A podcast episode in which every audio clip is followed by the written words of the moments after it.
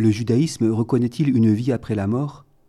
La pensée juive à ce sujet a évolué tout au long de son histoire, depuis la période biblique avant la déportation à Babylone au VIe siècle avant Jésus-Christ, que les juifs appellent période du premier temple, jusqu'à nos jours.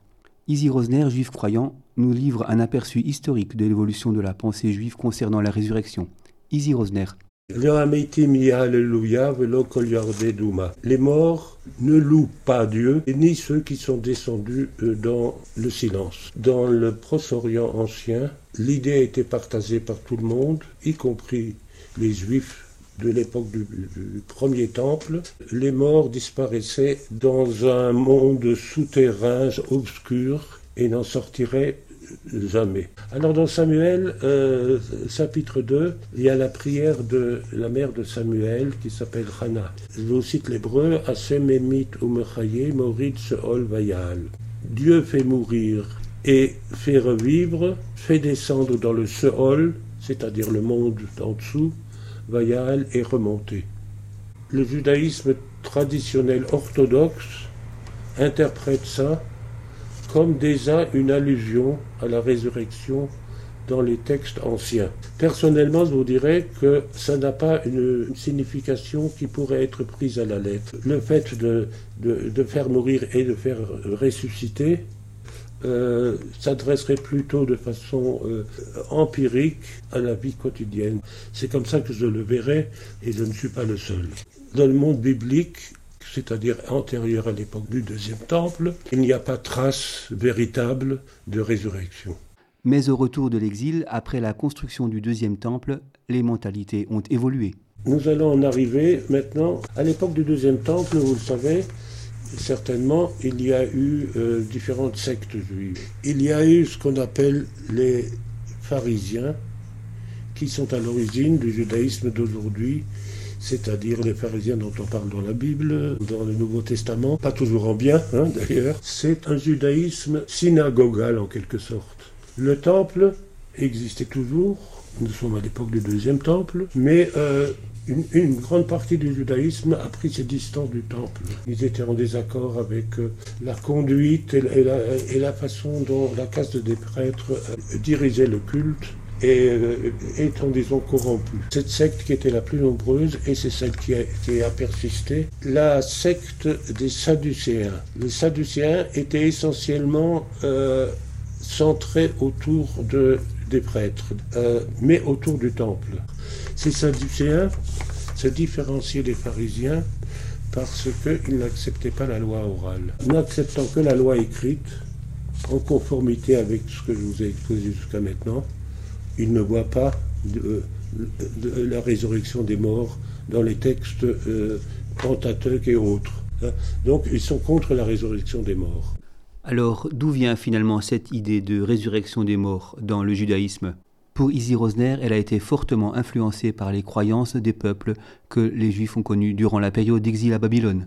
C'est en important euh, euh, des idées euh, puisées dans la religion perse zoroastrienne que l'idée de résurrection des morts est apparue au sein du judaïsme de façon très forte du judaïsme du deuxième temple. La résurrection des morts fait partie de la théologie zoroastrienne avec par exemple le jugement dernier. Dans un texte des plus tardifs, le texte de Daniel, on est des approches du christianisme. Et là, il y a la seule phrase la seule phrase claire Rabim Mishene Admat Afar Yakutsu. Nombreux seront ceux qui dorment dans la poussière et qui se réveilleront. Euh, c'est absolument la seule mention véritablement claire sur euh, une résurrection. On est déjà dans l'époque rabbinique. Alors les rabbins se sentaient forcés de trouver encore des preuves. Par exemple, vous avez dans, dans le traité Sanhedrin que euh, ceux qui nient la résurrection des morts n'ont pas de place dans le monde futur. Ça pourrait être ce que vous appelez un dogme. Mais comme il n'y a pas de dogme, c'est une opinion.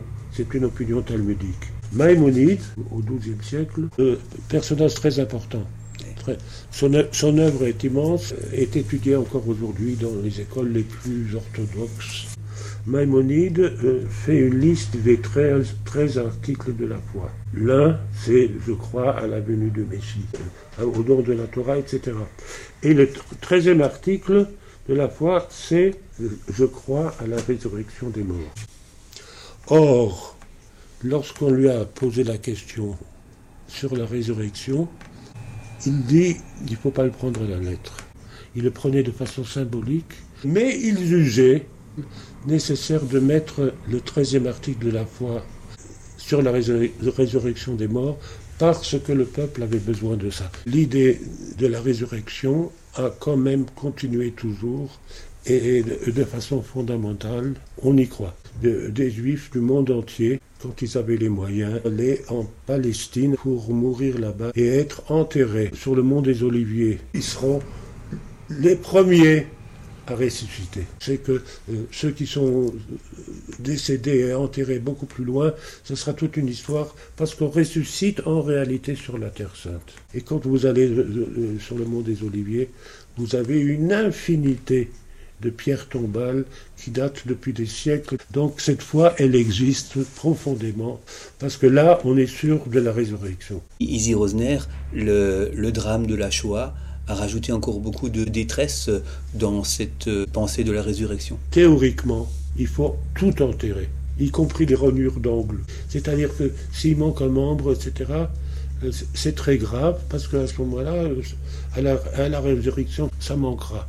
Alors le, pire qui puisse arriver, c'est ce qui est arrivé dans la soie, c'est-à-dire les fours crématoires. Les gens ont, disparu en cendres. C'est la pire chose qui pouvait arriver, c'est-à-dire que non seulement ils ont été martyrisés, ils ont été assassinés, mais qu'en plus de ça, on, les a mis euh, euh, en quelque sorte en quarantaine par rapport à la résurrection. C'est un élément très dramatique pour de nombreuses familles qui ont eu des proches comme ça. Une preuve euh, de l'actualité de l'idée de résurrection dans le judaïsme d'aujourd'hui, c'est que dans la prière principale que l'on fait d'ailleurs trois fois par jour, il y a Béni sois-tu Dieu, Mechaye Hametim, qui fait revivre les morts. Donc euh, ça fait partie intégrante du judaïsme aujourd'hui, même si certains le prennent symboliquement. Euh, c'est très présent quand même.